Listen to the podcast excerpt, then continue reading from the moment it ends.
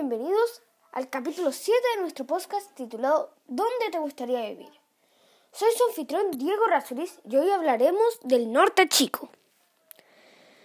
En este episodio revisaremos su ubicación. Conoceremos algunos de los beneficios de vivir en este lugar con este clima tan rico. Hablaremos de sus recursos naturales, actividades económicas, clima, relieve, atracciones turísticas y festividades. Bueno, comencemos con su ubicación. Su longitud es desde la parte de la región de Atacama hasta Vallenar. Ahora seguiremos con los recursos naturales. El principal puerto de la región natural es el de Coquimbo. Los objetos de la economía que se destacan son minerales, hierro, carbón, petróleo, entre otros, frutas y verduras.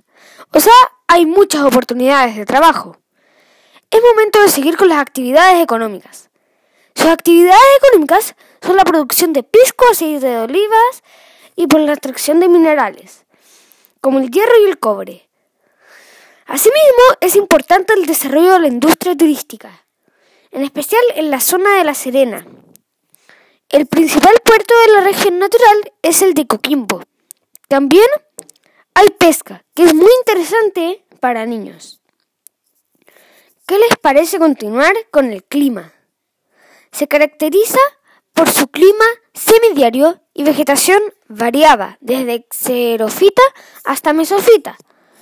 Ecológicamente, dado sus temperaturas promedio anuales y su gradiente de humedad, es una importante zona de transición entre el desierto árido que cubre el norte grande y la más fértil zona centro, por lo que es fácil vivir allá.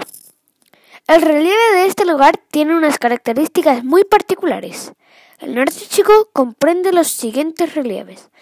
De oeste a este, planicies litorales, cordillera de la costa, valles transversales y cordillera de los Andes. Es muy entretenido.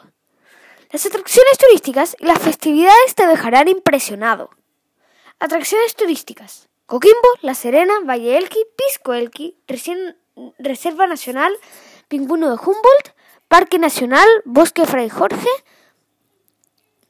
etcétera. Bueno, es tiempo de despedirme. Espero que les haya gustado. No se pierdan el siguiente capítulo de esta serie llamada ¿Dónde te gustaría vivir? Gracias.